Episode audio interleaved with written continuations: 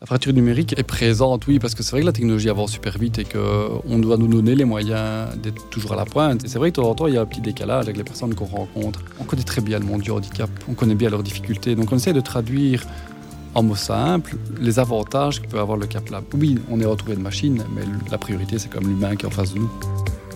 À qui profite la Tech for Good, un podcast à quatre voix du collectif Solvo. Éthique, tech et soins, un Fab Lab au cœur du CHU de Liège. Si je vous demande quel est le lien entre la médecine et la technologie, la relation paraît évidente. Ce qui nous a permis de passer des saignées au Moyen Âge à l'implantation d'un cœur artificiel en 2013, c'est bien cette relation particulière qu'entretient les progrès en matière de technologie avec le milieu de la santé. Saviez-vous par exemple que les couvertures de survie nous viennent directement de la NASA, qui cherchait un revêtement pour leurs satellites De l'espace à nos peaux, voilà un exemple concret des progrès de la tech appliqués au milieu de la santé. Un autre exemple. L'évolution de nos technologies suivent de près la courbe d'espérance de vie de l'humanité. Au XVIIIe siècle, nous vivions en moyenne 35 petites années contre 85 aujourd'hui. Mais au XVIIIe siècle, qu'est-ce qui nous empêchait de devenir de beaux octogénaires?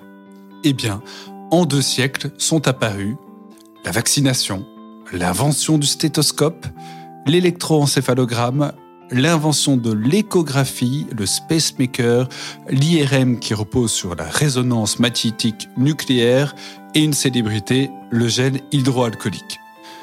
Dans une période plus contemporaine, c'est la découverte des cellules IPS reprogrammables à souhait et qui donnent de l'espoir à la médecine régénératrice nous entretenons nous aussi une relation de confiance envers le milieu de la santé et de ses progrès. Après tout, de notre naissance à notre mort, nous ferons tous et toutes, de manière plus ou moins égale, selon les accidents de la vie, l'expérience du milieu de la santé à travers une hospitalisation ou une simple visite chez le médecin. Pourtant, cette relation de confiance n'est pas si simple comme nous l'a montré la défiance d'une partie de la population envers les vaccins à ARN messager, ce qui nous a permis de lutter contre le Covid-19. Il en est de même avec l'utilisation de nos données et la méfiance envers les applications comme Tous Anti-Covid en France et le Covid Scan en Belgique. Je m'appelle Antonin Weber, journaliste à Solvo je vous emmène à la découverte du Cap Lab, un Fab Lab intégré au CHU de Liège.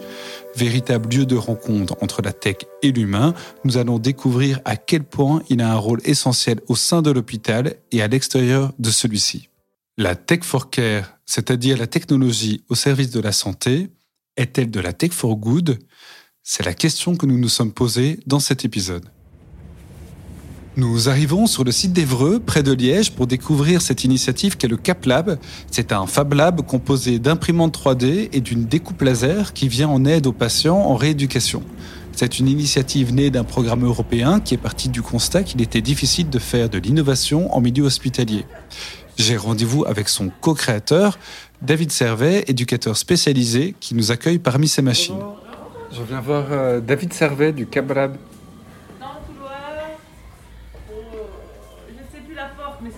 gauche, après la porte neuve, je crois, son bureau. Ok, merci. Merci.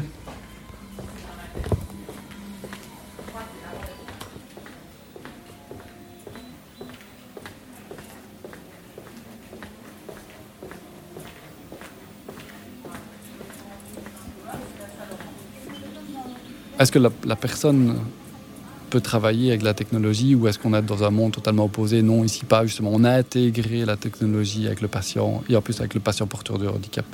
On a amené des machines 3D dans un milieu un peu, peu aseptisé, un peu avec les règles, avec les normes, avec. Euh, parce qu'on n'avait rien d'autre qui faisait le job, en fait, un peu. Te dire, bah, on a une demande, on a une technique à réaliser, on ne la trouve pas dans le catalogue, qu'est-ce qui pourrait nous la faire? On est en hôpital, donc on a pris un long couloir. Là, on est un peu dans un milieu un peu assez, plus aseptisé, des box de consultation, on croise des, gens en blanc. Et puis quand on rentre dans Cap ben, il y a déjà une autre odeur. Il y a une odeur de plastique un peu brûlé, il, fait chaud parce que les machines ont tourné. Et il y a un petit bruit assez fort qui tourne, c'est le bruit des machines qui fabriquent.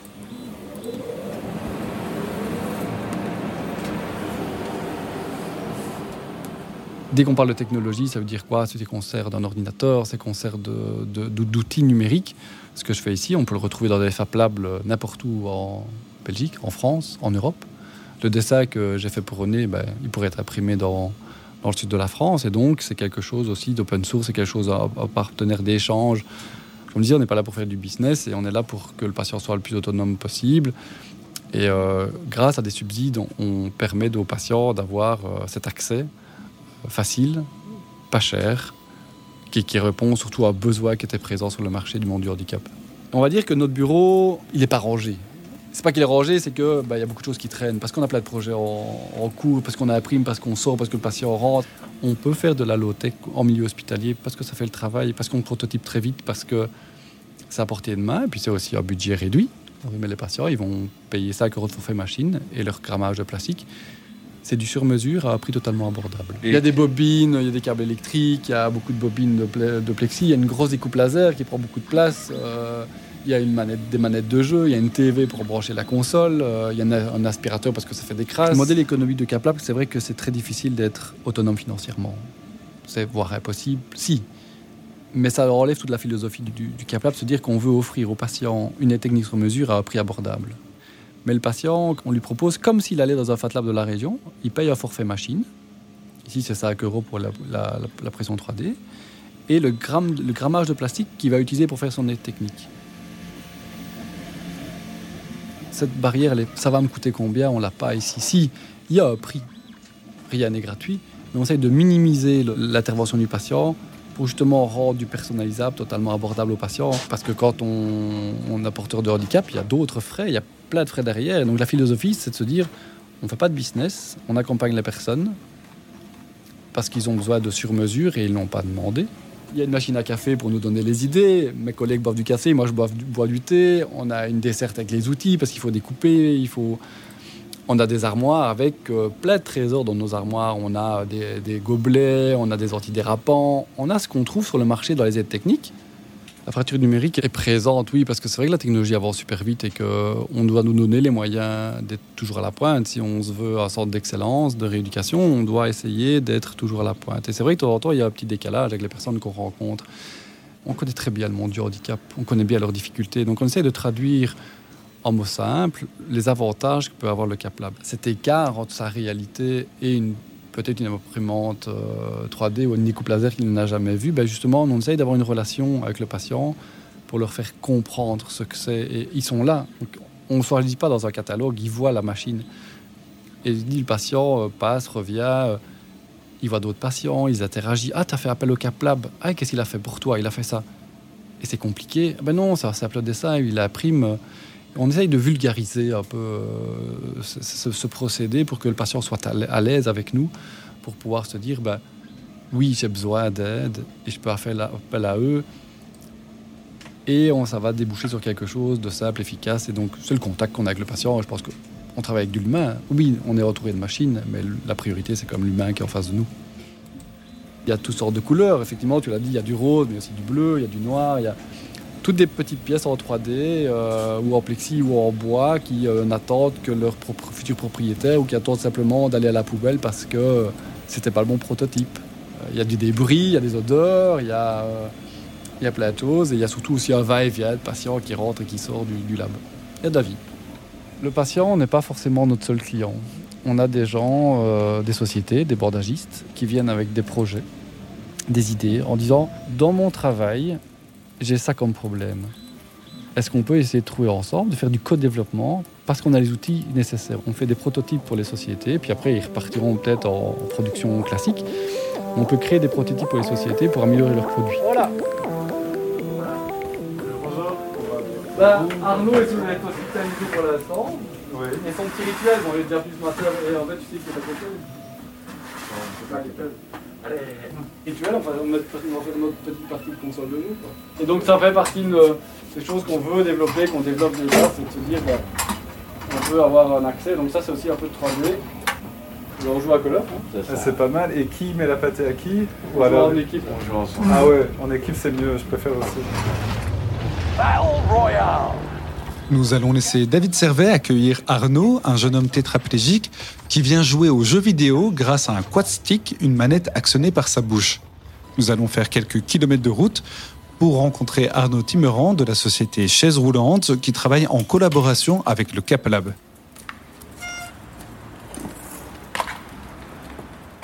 Dans le cadre de notre travail, nous apportons des solutions qui sont préfabriquées, c'est-à-dire qu'il y a des usines qui construisent les fauteuils, des fauteuils roulants manuels, des fauteuils roulants électriques ou des scooters ou même des vélos. Et euh, nous avons besoin de solutions pour personnaliser ces aides. Donc le CapLab, pour nous, on, l'envisage sous deux formes vraiment, soit euh, orienter les personnes en direct, soit pour nous, alors pour notre propre matériel et pour pouvoir l'adapter à la personne et à, sa demande. On oriente également les gens qui viennent chez nous directement vers le CapLab, comme ça ne passe pas par nous en, direct, euh, pour des choix d'orthèse ou de petites aides techniques que le CapLab peut faire directement pour eux. Soit euh, c'est une tablette qu'on doit découper et là on envoie des plans précis par email et là à ce moment-là on va chez eux pour chercher euh, la plaque euh, en plastique.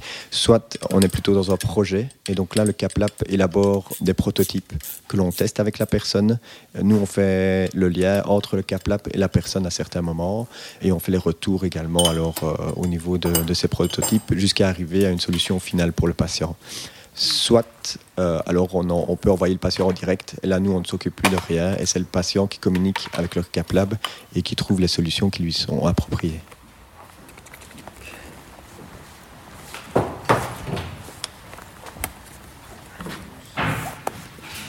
En fait, on parle avec des techniciens qui connaissent le monde du handicap. En fait, donc là, ça va très très vite au niveau de la compréhension, euh, et on a accès alors justement à toute cette recherche euh, technique pour trouver des petites solutions. Euh, je parle par exemple de l'orientation d'un écran. Donc on a un monsieur qui avait un écran euh, de fauteuil roulant électronique euh, et dans une certaine position chez lui à domicile, il avait toujours le soleil qui revenait dans son écran et n'arrivait pas à voir. Donc on est passé par le Cap Lab où là, bah, ils ont très vite compris comment est-ce qu'on pourrait mettre une petite casquette autour de l'écran, comment est-ce qu'on pourrait orienter l'écran. Et donc voilà, c'était assez facile de mettre ça en place avec eux. Avec d'autres techniciens, on n'est peut-être pas assez précis dans ce qu'on dit et n'ont pas compris en fait exactement ce qu'on voulait ou en tout cas le besoin de la personne. Et donc des fois, on doit recommencer une deuxième fois une pièce ou autre parce qu'il y a quelque chose qui, qui n'est pas passé au niveau de la communication. Oui. Ici, on travaille essentiellement dans la province de Liège. Beaucoup de personnes qui ont une mobilité qui est réduite ne connaissent pas le CapLab. Et donc, quand on leur dit, ben oui, il y a telle et telle solution qui existe, et que le patient nous pose la question, mais où est-ce que je peux trouver cette solution? Ben, C'est au sein de l'hôpital. Le patient est assez vite mis en confiance aussi, puisqu'il arrive face à des personnes qui vont très vite le comprendre et, euh, et pouvoir trouver des solutions adéquates rapidement.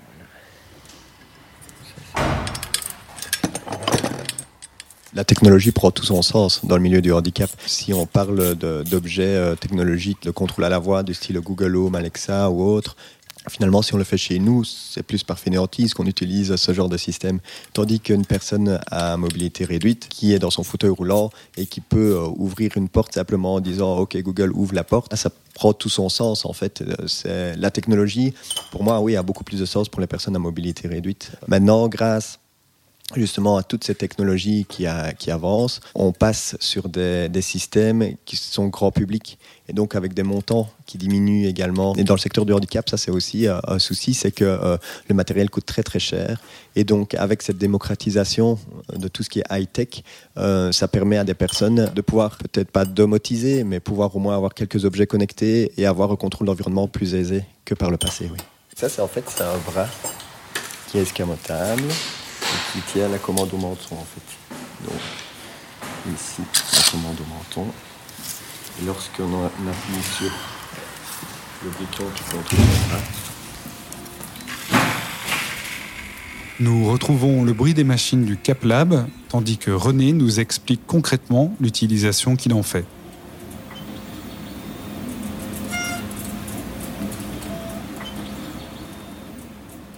Moi, c'est René Delcomen, j'ai 53 ans. Je suis technicien euh, au CHU. Je bricole beaucoup, donc ils m'ont déjà fait une adaptation pour fixer un plateau sur mes genoux. Donc moi, j'ai collé dessus un aimant, euh, enfin un plateau avec un aimant. Donc tout ce qui est petit écrou et tout ça, avant ça tombait toujours entre mes jambes et je ne sors pas mes jambes, donc je ne trouve pas forcément les outils, enfin le, matériel. Et du coup, ici, moi, on va dire qu'on se fait faire un support pour coller un, plateau dessus et monter. Et du coup, je m'en sers pratiquement tous les jours. Et ici, le deuxième problème que j'avais, bah, donc c'était la sonde, euh, mon tuyau de sondage qui ne tient pas en place. Euh. et donc ici, on a encore trouvé la solution. Donc c'est une imprimante 3D. Donc c'est un fil qui est chauffé et qui est, euh, qui est géré par un ordinateur que David a devant les yeux. Et du coup, la pièce est formée là et ça prend, ici, elle va prendre, donc il reste 4 heures 15 de travail. Donc dans 4 heures, on pourra déjà tester le tuyau pour voir si ça va. Ah, ben, pour nous, quand on arrive le matin et que l'imprimante a, a, fonctionné, ça peut Saint-Nicolas tous les jours. Quoi. Te dire, il y a une aide technique qui vient d'être créée, est-ce que j'ai bien travaillé, est-ce que j'ai bien mesuré, et surtout, est-ce que le patient va, va l'acquérir, est-ce que ça va répondre à ses demandes. Et le fait de mettre l'acteur, le patient, acteur de son projet, ça permet euh, d'avoir une relation différente. Ils sont vraiment spécialisés ben, dans la personne handicapée. Donc ça, ça déjà, ça nous met à l'aise quand on arrive parce qu'ils nous connaissent. Et puis, si on va quelque part, eh ben, il y a toujours le regard, la facilité d'accès et tout ça qui n'est pas toujours évident. Ici, ben, on arrive au frappe, il y a quelqu'un, ils ouvrent et puis voilà. Dès que j'ai l'idée, eh ben, que ce soit pour moi ou pour quelqu'un d'autre, ben, je viens et j'en parle avec eux. je suis là pour avec le patient une aide technique. Et donc le patient est d'autant un acteur. René, il avait ça dans sa tête. On a juste reproduit ce qu'il avait dans sa tête. Des fois, on les guide. C'est vrai qu'on a des patients qui n'ont pas forcément... Euh, qui n'ont pas le, le, bagage que, que, René a dans, son travail. Lui, il y a des idées précises. On a des patients qui viennent avec euh, des choses crayonnées, euh, des idées un peu vagues ou des choses plus précises. Et donc, on accompagne le patient, mais c'est le patient, c'est l'acteur. C'est lui qui va utiliser l'objet. Ah oui, tout à fait. Oui, ça nous change vraiment la vie. Chaque fois qu'il y a un problème, eh ben, il nous aide à, trouver une solution et ça, ça nous rend autonome plus que ce qu'on était quand on a après notre accident moins qu'on l'était avant, mais ça nous rend euh, une autonomie et une indépendance euh, euh, qui n'a pas de prix. Donc ils font plein de choses qui sont vraiment intéressantes pour, pour, pour, nous, qui, qui, facilitent l'autonomie, qui pour tout, pour tout, pour tout. Maintenant la machine est partie, donc je verrai, je pourrai tester chez moi si si ça marche ou pas. Et si ça ne marche pas, ben, je viens, j'explique, je dis pourquoi, et on regarde pour refaire, pour réadapter la pièce qu'on a fait. Je ne sais pas s'il y a toujours quelque chose à faire, mais en tout cas, le patient, quand il retourne chez lui, il va euh, être affronter une certaine réalité qui est sa nouvelle réalité, sa nouvelle vie. Et tantôt, ça pose problème. Il y a de ça coince à certains endroits. Ils ont perdu maîtrise de leur vie, une maîtrise même de leur corps. Et là, on leur rend un peu de maîtrise, dans le sens où on leur rend la maîtrise de l'objet qu'il veut créer. On doit être acteur de son autonomie. Tant qu'on peut l'être, eh ben, euh, voilà, il faut, il faut aller au plus loin pour pouvoir euh, profiter de la vie maintenant dans l'état dans lequel on se trouve le patient s'intègre totalement dans la démarche de créative et de production. Et je pense que c'est super enrichissant pour le patient de se dire j'avais un problème, j'ai créé moi-même. On est tellement fier aussi de se dire j'ai réussi à quelque chose de faire moi-même. Donc se dire que d'accompagner le patient et de se dire ben, c'est le patient qui est acteur, malgré son handicap, de dire ben, j'ai créé quelque chose de, ma propre imagination, même avec, avec mes propres mains et je l'utilise. Ah, c'est du sur mesure, ça c'est clair. Ouais, ouais, C'est pas un détail, c'est vraiment une équipe qui, ouais, qui nous aide, euh, qui peuvent nous aider dans tout. si quelqu'un euh, ne sait pas, n'a pas les idées, eh ben, ils peuvent même venir les trouver, expliquer leurs problèmes et d'y penser ou qui a besoin de quelque chose et qui ne sait pas comment faire. Ben, je crois que l'équipe qui est là pourra les aider. Avant, quand j'avais pas le plateau, je faisais tomber une rondelle, je faisais tomber euh, mes outils. Ben, ah, tu ne veux pas me ramasser ça? Ici, je mets tous mes outils sur mon plateau. Je suis tranquille, je ne dois rien à personne. Et le fait aussi de, l'adaptation que je viens de faire aujourd'hui, eh ben, quand je me sens avec mon tuyau par à côté et que ça coule partout à côté, ben, il faut demander à quelqu'un de nettoyer en dessous après euh, les saletés que j'ai fait. Et ça, si c'est ça en moi et que je dois demander à quelqu'un d'autre, ben, c'est encore mieux pour moi ça me rend encore plus autonome euh, dans la vie de tous les jours. En plus de l'ambiance d'atelier de bricolage, à la fois fouillis et organisé, j'ai l'impression que ce lieu, à la porte toujours ouverte, réussit à rassembler autant les patients comme Arnaud et René que les acteurs extérieurs et intérieurs en faisant appel aux compétences de chacun et chacune, parfois même en en créant de nouvelles. C'est le cas de Lara Marquette, cofondatrice du CapLab, ingénieur biomédical qui termine des études en kinésithérapie. Moi, je m'appelle Lara Marquet. Je suis ingénieur biomédical de formation. J'ai été diplômée en 2012. Et euh, pour le moment, je termine des études de kinésithérapie. Tout ceci et le projet CapLab ainsi que mon projet d'études rentrent dans le même cadre qui est je souhaite intégrer la technologie et euh, l'humain dans un seul métier. J'ai eu comme formation d'ingénierie biomédicale à l'Université de Liège. Je me suis ensuite spécialisée en imagerie médicale et j'ai travaillé pendant plus de six ans à l'hôpital du CHU de Liège dans le domaine de l'imagerie médicale, de la médecine nucléaire et de la radiothérapie. Donc c'est un métier très intéressant, mais je trouvais qu'il manquait de contact humain. Donc c'était beaucoup plus euh, tout ce qui était plus administratif, bureautique, calcul de budget, acquisition de nouveaux matériels. L'opportunité de CapLab est venue. On m'a tout de suite dit que j'allais pouvoir travailler avec des patients, être directement en contact avec eux et pouvoir leur apporter une aide super concrète.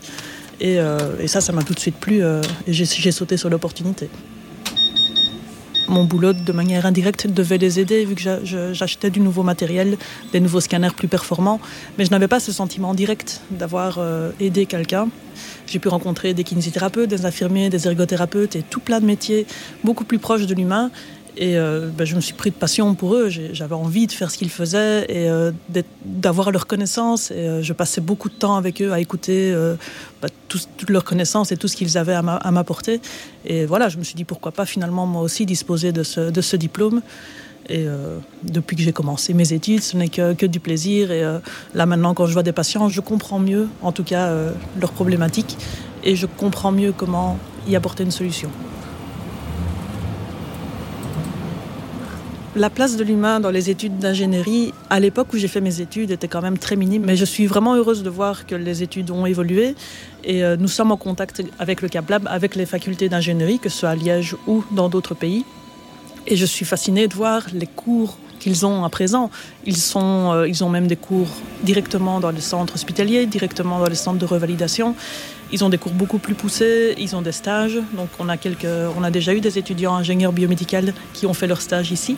L'humain prend de plus en plus de la place, ou en tout cas le corps professoral se rend compte qu'il y a vraiment un intérêt à ce que l'étudiant s'imprègne du patient pour pouvoir appliquer le métier. Et eux-mêmes sont hyper heureux, les étudiants en général, de pouvoir venir rencontrer et voir les patients pour qui ils peuvent apporter des solutions. Après avoir écouté Lara Marquette, j'ai eu envie de rencontrer un étudiant stagiaire du Cap Lab. Elle n'est pas ingénieure en biomédical, mais designeuse à l'école de design de Liège, ce qui marque la volonté du Cap Lab d'ouvrir l'hôpital à de nouvelles compétences. Moi, je m'appelle Charlotte Pirlo. Euh, je proviens du sud de la Belgique et je suis venue à Liège pour faire mes études de design industriel. Je vous ai ouvert euh, sur mon ordinateur une image euh, d'un dérouleur de papier toilette que j'ai conçu. J'ai décidé de faire un stage au Cap Lab pour surtout sortir un petit peu de ma zone de confort parce que c'est vrai qu'à l'école on apprend beaucoup de choses mais euh, sortir de cette enceinte et vraiment appliquer tout ce qu'on a appris au service d'une société et ici en l'occurrence de patients c'est une toute autre chose. Alors il s'agit euh, d'une solution qui est constituée de plusieurs éléments. Je pense pouvoir dire que j'ai apporté donc tout ce que j'ai appris pendant cinq ans, que les membres du Cap Lab euh, n'avaient peut-être pas entièrement, euh, c'est-à-dire mon côté plus technique des projets. J'ai apporté un œil, disons, ergonomique aux objets, un œil technique et fonctionnel et il tourne autour d'un axe vertical. J'ai travaillé sur environ euh, une vingtaine de projets et donc j'ai pu rencontrer beaucoup de patients, euh, les analyser, les interroger pour vraiment répondre au mieux à leurs besoins. Il suffit de dérouler le papier toilette, de le, de le dérouler entre deux axes, de le tirer et de le déchirer apprendre à l'école, c'est une chose, mais quand on se retrouve vraiment face à de vrais patients, face à de vrais clients, c'est pas c'est pas du tout la, la, la, même chose. Et ce qui était super, super chouette ici, c'est qu'à chaque fois que je concevais un objet, j'avais l'occasion de pouvoir euh, directement l'imprimer en 3D. Ça m'a vraiment permis de pouvoir le, tester directement sur le patient et de savoir si mon objet répondait aux attentes de ce patient ou non. S'il n'y répondait pas, eh bien alors je le modifiais et on recommençait encore et encore. Ça m'a vraiment permis euh, de me dire en tant que designer que avoir une première réponse en tête n'est pas forcément la réponse adéquate pour le patient. Euh, le support est entièrement maintenu euh, grâce à une surface antidérapante. Mon maître de stage m'a directement fait rencontrer des patients qui avaient d'assez lourdes pathologies. Et donc c'est vrai que les rencontrer directement, ça a été un petit choc parce que je n'avais pas l'habitude de ça. Mais au fur et à mesure euh, des jours et des semaines, euh, j'ai réussi à, à être à l'aise. Alors ici, il s'agit d'un support de brosse à dents. C'est un support euh, qui a été réalisé en 3D. Quand j'expliquais à mon entourage que je faisais un stage au sein d'un hôpital, c'est vrai que beaucoup de gens ont été surpris. En tant que designer, il faut aller, euh, il faut aller voir loin, euh, sortir de notre zone de confort et aller dans des milieux comme celui-ci où, à la base on ne penserait pas, pas du tout à aller. Et, et surtout, il faut collaborer. Maintenant que j'ai fait mon stage chez CapLab, euh, je me suis rendu compte que le milieu hospitalier et donc médical m'intéressait énormément. Et donc, euh, je pense que je pourrais vraiment euh, trouver mon bonheur, on va dire, dans ce milieu-là. et donc, voilà, j'attends de savoir un petit peu de quoi l'avenir sera fait.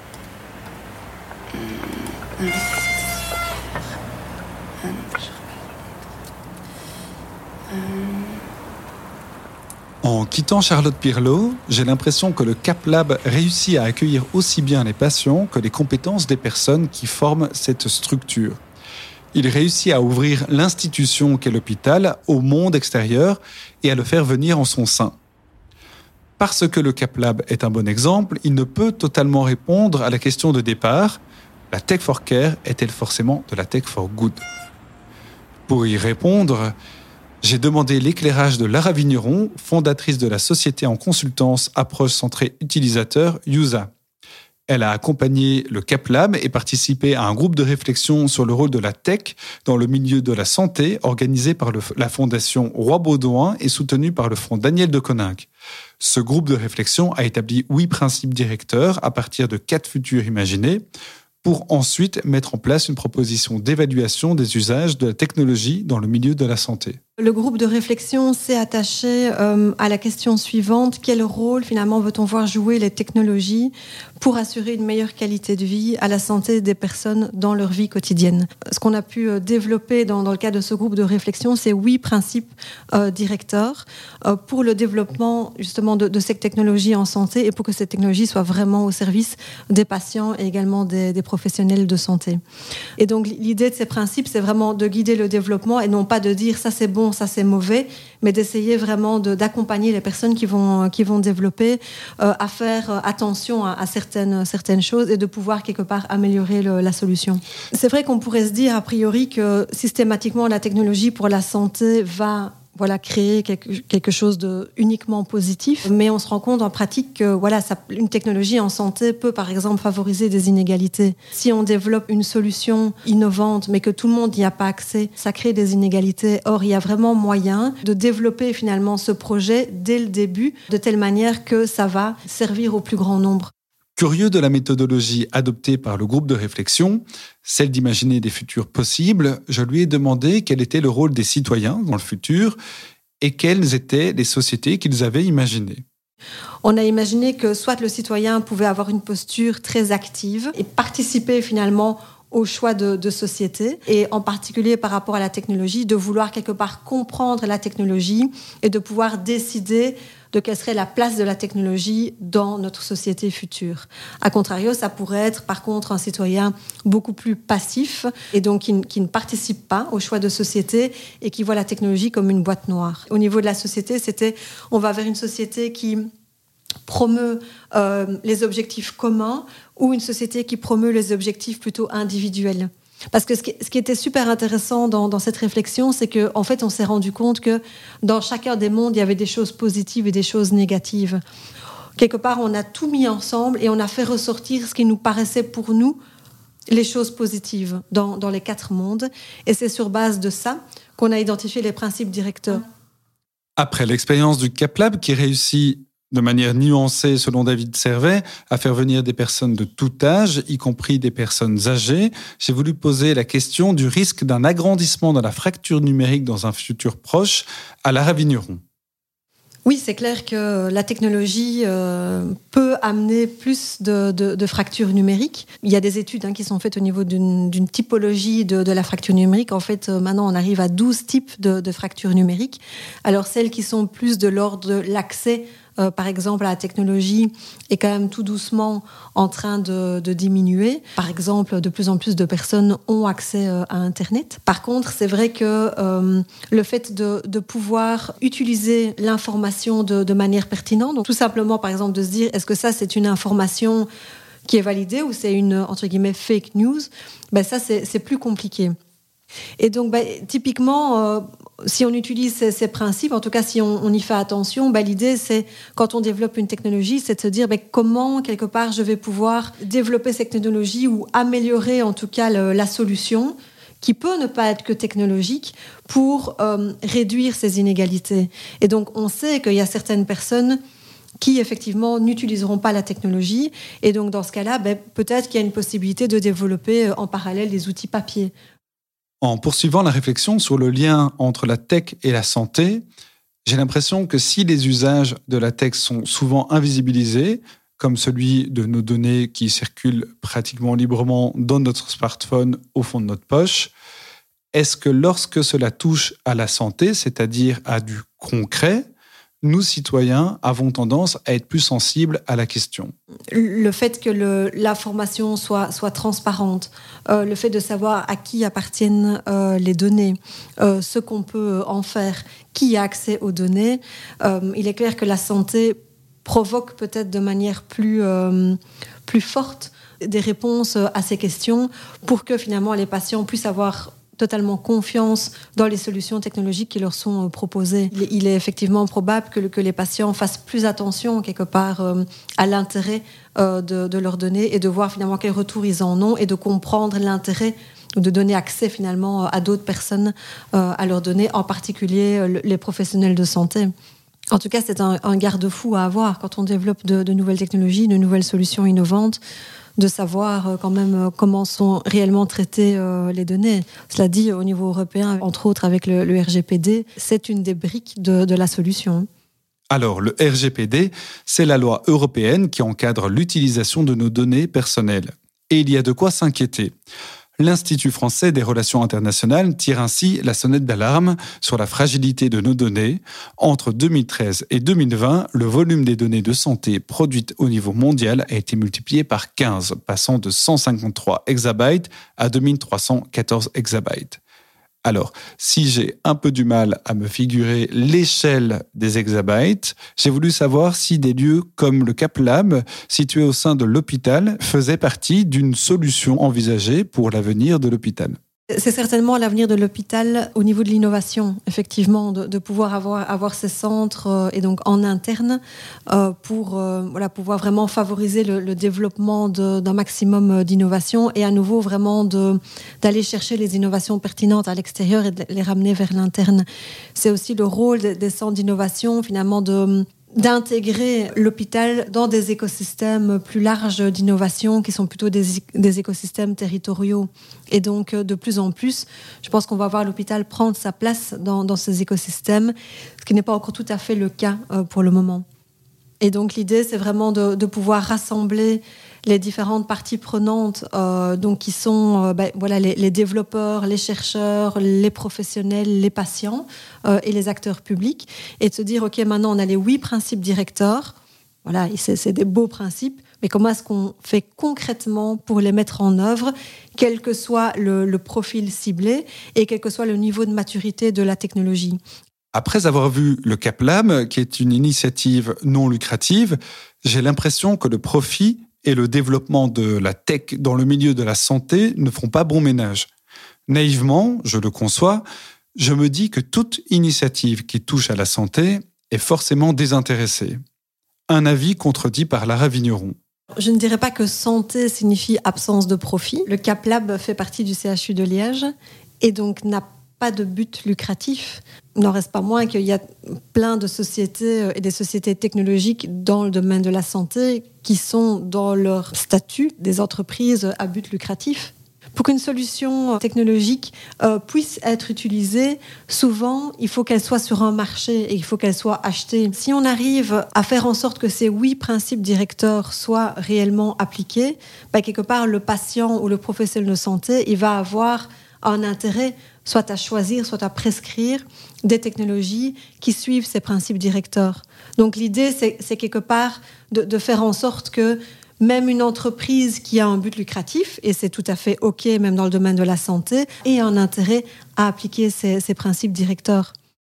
Après notre entretien avec Lara Vigneron et ses rencontres autour du CapLab avec René et Arnaud qui en bénéficient directement, mais aussi David Servet et Lara Marquette, avec Charlotte Pirlo, étudiante en design, et Arnaud Timeran de la société Chaise Roulante, j'ai envie de répondre que la Tech for Care, c'est de la Tech for Good.